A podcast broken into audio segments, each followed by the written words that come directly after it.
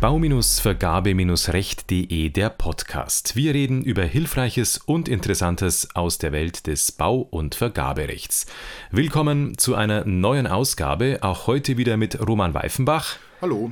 Mit Thorsten Seutz. Hallo. Und ich bin Andreas Holz. Wir sind Juristen in der öffentlichen Verwaltung und befassen uns seit vielen Jahren mit Bauvergaben und Bauverträgen. Ja, Roman und Thorsten, heute habt ihr mal ein Thema mitgebracht, das ihr gleich diskutieren werdet, das im Grunde anknüpft an eine unserer letzten Folgen. Ja, danke Andreas für die äh, Anmoderation. Tatsächlich haben wir ein Thema, das passt recht gut zu einer unserer letzten Folgen. Da haben wir uns ja schon mit Mängeln beschäftigt. Und heute möchten wir uns einfach mal austauschen über eine Folge oder vielleicht auch ein, ein Element vormängeln. Und zwar die allseits beliebte und immer wieder für Freude auf Baustellen sorgende Bedenkenanzeige. Also natürlich jetzt nicht ernst gemeint. Am schönsten wäre es natürlich, wenn wir keine Bedenkenanzeige hätten. Aber der Paragraph 4 Absatz 3 sieht nun mal vor, dass der Auftragnehmer Bedenken anmelden muss, wenn er glaubt, dass, ich fasse es jetzt mal weit zusammen, irgendwelche Dinge, die aus der Sphäre des Auftraggebers stammen, sei es Stoffe, sei es Vorleistungen, sei es Anweisungen, Leistungsbeschreibungen, dass er dann schriftlich Bedenken mitteilen muss. Und das ist etwas, ich glaube, das kennt jeder an der Baustelle. Das ist etwas, das kommt tagtäglich vor. Das sorgt selten für Freude ist aber ein Instrument, das ich eigentlich für sehr, sehr sinnvoll und für sehr, sehr positiv halte. Also die VBB ist hier aus meiner Sicht wirklich praktisch und pragmatisch und schafft ein Instrument, das der Auftraggeber das Know-how des Auftragnehmers in seine Maßnahme einbringen kann. Wie siehst du das, Thorsten? Ja, ich glaube, du hast das ganz schön beschrieben. Es ist, was auf der Baustelle für Ärger sorgt, weil was ist die Grundlage? Der Auftragnehmer stellt fest, dass vermeintlich irgendwas auf der Baustelle nicht so läuft, wie es laufen sollte, beklagt sich deswegen darüber, dass er nicht ungestört weiterarbeiten kann. Und auf der anderen Seite stellt der Auftraggeber fest, ja, entweder ich habe einen Auftragnehmer, der einfach nicht weiterarbeitet, oder noch schlimmer für ihn, er stellt an der Stelle fest, ich habe was falsch gemacht.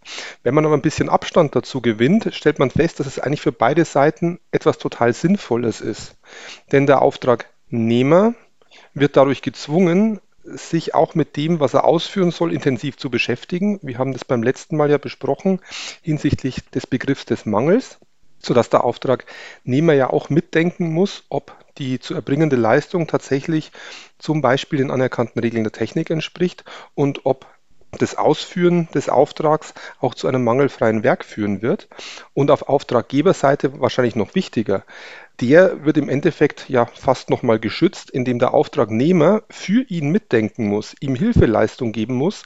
Und eine berechtigte Bedenkenanmeldung führt ja gerade dazu, dass danach keine Mängel entstehen, die auf irgendwelchen Fehlern aus der Sphäre des Auftraggebers herrühren. Und damit wird verhindert, dass Schäden eintreten. Also so unliebsam für den Auftraggeber solche Bedenkenanmeldungen sein mögen, so hilfreich sind sie, solange sie berechtigt sind. Und ich glaube, der Ärger auf der Baustelle kommt halt manchmal auch daher, dass Auftragnehmer im Versuch, sich selber zu schützen, im Zweifel lieber mehr Bedenkenanmeldungen machen, als vielleicht berechtigt oder nötig wären, was allerdings auch völlig nachvollziehbar ist aus deren Situation und Auftraggeber deswegen manchmal etwas genervt auf diese Bedenkenanmeldungen reagieren. Aber im Kern, glaube ich, ist es ein unfassbar wichtiges Instrument, um das Entstehen von Schäden auf Baustellen frühzeitig zu verhindern. Ja, danke. Das sehe ich eigentlich ganz genauso. Ähm, ich möchte es nochmal herleiten, vielleicht aus dem Paragraph 13 VBB. Wir haben ihn ja schon behandelt. Wer die letzte Folge oder die Folge zu den Mängelrechten gehört hat, wird sich erinnern, es sind zwei wesentliche Elemente, die wir zur Mangelfreiheit brauchen. Es muss die vereinbarte Beschaffenheit, also das, was im Bauvertrag als Leistungsbeschreibung oder generell einschließlich all der VBC und aller verwiesenen Normen vereinbart ist. Das muss erfüllt sein und zusätzlich die anerkannten Regeln der Technik. Und jetzt kann das natürlich dazu führen, dass vielleicht das eine oder andere Element, ich sag mal, das andere Kriterium überstrahlt. Also jetzt mal ganz albern gesagt, ich habe eine anerkannte Regel der Technik, die gibt eine bestimmte Qualität vor und ich habe im LV etwas vereinbart, das bleibt dahinter zurück. Und das ist eine Situation, da würde ja, wenn der Auftragnehmer ausführt, am Ende des Tages ein Mangel entstehen. Und darum sagt ja 13 Absatz 3 ganz klar, wenn dieser Mangel, also er sagt ja auch, der 13 Absatz 3, es ist ein Mangel, zurückzuführen ist auf die Leistungsbeschreibung oder die Anordnung, dann haftet der Auftragnehmer auch, außer er hat eine Mitteilung nach 4 Absatz 3, also eine Bedenkenanzeige, eine Bedenkenmitteilung getätigt. Und das ist ja an sich sehr, sehr klug, denn der Auftragnehmer weiß nicht, ob diese Differenz zwischen Vereinbarung und anerkannten Regeln der Technik vom Bauherrn gewollt ist oder nicht gewollt ist. Ich will mal ein ganz banales Beispiel bringen. Die anerkannten Regeln der Technik haben gewisse Qualitätsniveaus. Wenn ich jetzt aber bewusst eine geringere Qualität möchte, weil ich sage, das ist ein Interimsbau, den reiße ich nach drei Jahren wieder ab, und ich schreibe das ins LV hinein, dann laufe ich trotzdem Gefahr als Auftragnehmer, wenn ich das so ausführe, hinterher Mängelansprüchen ausgesetzt zu sein. Und das ist dann natürlich für mich sinnvoll, nein notwendig, eine Bedenkenmitteilung zu machen, um aus dieser Mängelhaftung rauszukommen. Also ich habe einen Anreiz in der VBB, auf möglichst viele mögliche Widersprüche, Konflikte oder eben Bedenken hinzuweisen. Thorsten, du hast vorhin äh, angesprochen, die leichtfertige oder die vielleicht so ein bisschen ins Blaue oder auf Verdacht geäußerte Bedenkenanzeige. Wo siehst du da die Schwelle? Ab wann würdest du sagen, ist das eine Bedenkenanzeige, die ohne Substanz angezeigt wird? Ich würde fast ganz flapsig darauf antworten, das hängt davon ab, ob ich einen Auftraggeber oder einen Auftragnehmer berate. Wenn ich einen Auftragnehmer berate, würde ich den raten, im Zweifel lieber eine Bedenkenanmeldung rauszuschicken, denn die unberechtigte Bedenkenanmeldung hat für ihn ja erstmal keine unmittelbare Konsequenz. Wenn er die Bedenkenanmeldung aber unterlässt, und du hast es ja gerade anhand des 13 Absatz 5 erläutert, dann rutscht er in die Haftung rein, wenn am Schluss ein mangelhaftes Werk entsteht. Wenn er dagegen eine Bedenkenanmeldung gemacht hat, spielt er ja, den schwarzen Peter den Ball zurück äh, auf die Seite des Auftraggebers, der dann entscheiden muss, ob er entweder diese hohe Qualität der anerkannten Regeln der Technik will oder ob er ganz explizit sagt, nein, ich habe jetzt verstanden, die anerkannten Regeln der Technik würden von mir oder würden mir mehr Qualität bringen, aber ich möchte trotzdem ganz gezielt das, was ich ins LV geschrieben habe, nämlich das geringere. Und ich verzichte auf die mehr Leistung oder auf die höhere Qualität aus den anerkannten Regeln der Technik. Und insofern ja, würde ich als Auftragnehmer immer ein bisschen tiefer ansetzen, was dann genau zu dem beschriebenen Ärger führt, weil der Auftraggeber sagt natürlich, ich will die Dinger nur haben, wenn sie auch wirklich berechtigt sind. Gut, und wo ist jetzt die Schwelle für die Berechtigung, wenn man es objektiv betrachtet? Sicherlich dann an der Stelle, wo ein Mangel entstehen würde, wenn wir jetzt mal diesen Aspekt in den, in den Blick nehmen. Das heißt, ich versuche als Auftragnehmer, und dann muss ich es auch aus Eigeninteresse machen, durch die Bedenkenanmeldung mich einer späteren Haftung für Mängel zu entziehen. Ich würde tatsächlich dann noch etwas liberaler sein, denn wenn ich mir das ansehe, die allein die Formulierung, ich muss ja nicht sicher wissen, dass es nicht funktioniert. Ich muss ja nicht sicher sagen können, hier führt die Ausführung nach LV zu einem Mangel, sondern ich muss nur Bedenken haben. Bedenken heißt, ich bin mir nicht sicher, ob es mangelfrei werden wird. Natürlich muss ich das in gewisser Weise, äh, so gut ich es kann, substanziieren als Auftragnehmer, aber ich glaube nicht, dass ich es mit Ingenieurverstand zu Ende prüfen muss. Ich glaube, ich muss es substanziieren, dass ich meine Bedenken artikulieren kann, dass ich sagen kann, warum ich Bedenken habe. Und dann ist auch gut.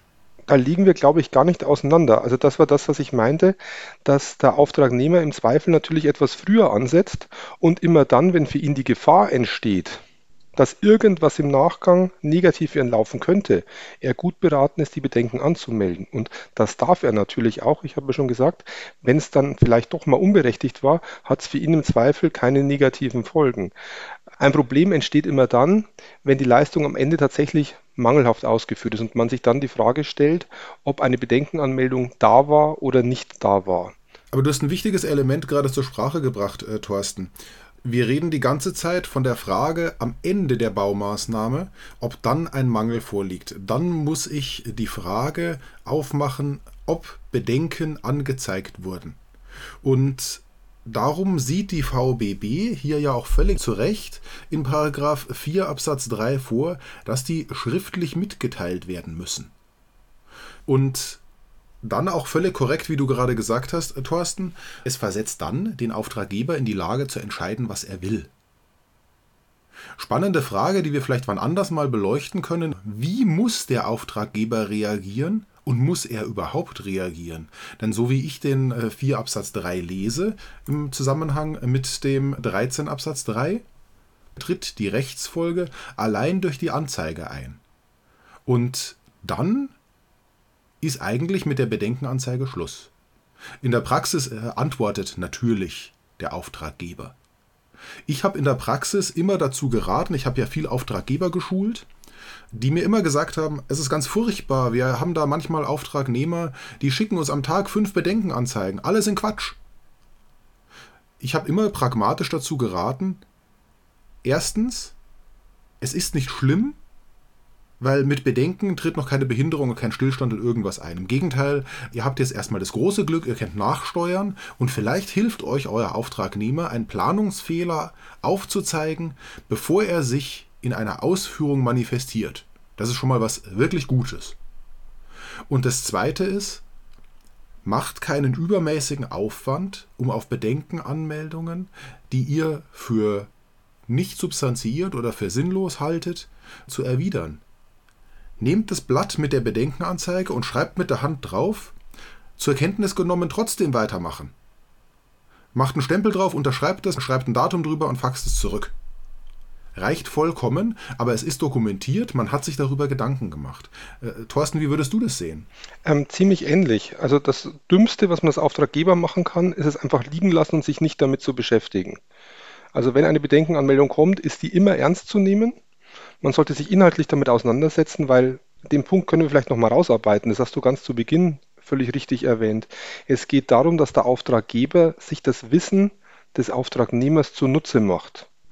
Im Prinzip wird hier branchenübliches Wissen von Auftraggebern abgegriffen, die ja, selbst ihr Fachwissen einbringen müssen, um Fehler zu vermeiden und so dem Auftraggeber die Chance geben, sich nochmal mit Problemen zu beschäftigen. Ganz kurze Anmerkung und Ausflug in die VOBC an der Stelle. Da gibt es im Abschnitt 3 bei den verschiedenen Gewerken auch immer einzelne Vorgaben, was ein Auftragnehmer zum Beispiel zu prüfen hat, wie die Vorleistung, auf die er aufsetzt, qualitativ sein muss.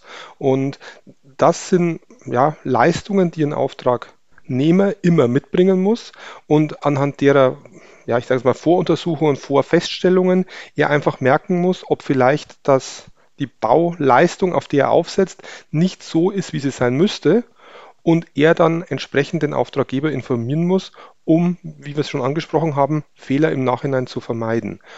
Und deswegen sollte man als Auftraggeber das immer ernst mit sich beschäftigen, aber wenn man es eben als Nebelkerze identifiziert, nicht ernst nimmt oder sagt, okay, ich will es halt genauso, wie ich es rausgeschrieben habe, dann sollte man, wie du sagst, daraus auch ja, keinen Zirkus machen, das Ganze nicht aufblasen, sondern einfach die Baustelle weiter betreiben. Denn das Dümmste, was passieren kann, ist, wenn durch die Diskussion über eine Bedenkenanmeldung plötzlich äh, der Bauablauf letzten Endes gestört wird. Ich möchte noch einen anderen Aspekt einbringen. Ich habe immer auch geschult, freut euch über Bedenkenanzeigen denn die weisen euch darauf hin, dass es in der Planung vielleicht einen Mangel gegeben hat. Darum ist es insbesondere im Verhältnis mit externen Planern, mit freiberuflich Tätigen, die für den Bauherrn tätig sind, immer ein Indiz, dass in diesem Verhältnis vielleicht Mängel gerügt werden müssen. Das heißt, den planenden Freiberufler, den Architekten, den Ingenieur, muss ich auf jeden Fall an der Stelle ins Boot holen, denn nur der kann mir diesen Konflikt auflösen. Der ist in der Regel ich will nicht sagen technisch besser geschult, aber akademisch geschult in den technischen Bereichen, sich damit auseinanderzusetzen und diese Bedenken auch beurteilen zu können und mögliche Konflikte im Sinne des Bauherrn aufzulösen. Hat natürlich auch eine Kehrseite. Er kann natürlich auch versucht sein, von eigenen Versäumnissen in der Planung abzulenken und den Auftragnehmer gegenüber dem Auftraggeber als ja, querulatorisch darzustellen und den Auftraggeber zu verleiten, einfach rausschreiben zu lassen oder rauszuschreiben, alles in Ordnung, bau trotzdem weiter, ist mir egal, was du da schreibst. Die komfortable Situation daraus für den Auftraggeber besteht aber dann darin, dass er zwei Vertragsverhältnisse hat und jedenfalls einer von beiden dann irgendetwas falsch gemacht haben muss. Das ist jetzt aus rechtlicher Sicht eine komfortable Situation, aus baulicher Sicht im Zweifel nicht, denn wenn der Mangel mal gebaut ist und man dann die Scherereien mit dem Rückbau, vielleicht mit irgendwelchen Sanierungsmaßnahmen etc. hat, dann ist es auch kein Spaß für einen Auftraggeber, aber zumindest ist man rechtlich abgesichert, wenn entweder eine Firma, eine ausführende Firma keine Bedenkenanmeldung gemacht hat, dann sitzt die mit im Boot gemeinsam mit dem Planer, der dann vielleicht den Planungsfehler begangen hat. Wenn die Bedenkenanmeldung kam und der Planer dann seine zweite Chance nicht genutzt hat, die Planung richtig zu machen, dann ist dessen Haftung halt umso mehr berechtigt, wenn am Schluss dann sich daraus Probleme ergeben. Das heißt, wie du schön sagst, wenn ich die Situation habe, dass ich einen Planer eingeschaltet habe, auf den ich noch zurückgreifen kann und darf, dann sollte ich diese Bedenkenanmeldung unmittelbar an ihn weiterspielen, ihn zur Stellungnahme auffordern, gegebenenfalls zur Mangelbeseitigung auffordern, je nachdem, ob ich selbst beurteilen kann, um mir dann alle Rechte in alle Richtungen offen zu halten. Denke ich, ist ein wertvoller Hinweis. Ich glaube, wir können in der künftigen Folge nochmal beleuchten die Frage, inwieweit Bedenken und das Nicht-Abhelfen von Bedenkenanzeigen zu Behinderungen führen kann. Ich glaube, das ist immer mal wieder ein Thema, was äh, mir auch in der Praxis begegnet, wie Unternehmer sich verhalten oder verhalten sollten, wenn sie keine Reaktion bekommen oder wenn dem Bedenken nicht abgeholfen wird. Ich glaube, da sind auch ein paar Unsicherheiten. Ich glaube, das ist wirklich interessant, weil man damit auch einen gewissen Einstieg in das Thema Bauzeit mal bekommt, das ja wahrscheinlich genug Gesprächsstoff für, für fünf bis zehn Termine bieten wird. Aber das ist eine Folgefrage, die sich gerne anschließt. Genauso vielleicht noch eine andere Folgefrage. Wie läuft es denn mit der Vergütung, wenn der Auftraggeber aufgrund einer Bedenkenanmeldung tatsächlich in die Planung eingreift und daraufhin der Auftragnehmer plötzlich etwas anderes ausführen muss? Ich glaube, das ist auch ein Punkt, über den wir mal separat diskutieren könnten und sollten. Also, uns bleibt bei diesem Thema jedenfalls noch viel Gesprächsstoff. Das war's erstmal für heute. Beiträge zu diesem und zu vielen anderen Themen finden Sie unter bau-vergabe-recht.de. Anregungen und Themenvorschläge gerne per E-Mail an podcast.bau-vergabe-recht.de oder per WhatsApp Sprachnachricht an 089 21 555 882. Wenn Ihnen unser Podcast gefällt, freuen wir uns auch über eine positive Bewertung in Ihrer Podcast-App. Danke fürs Zuhören und bis bald. Vielen Dank. Bis bald.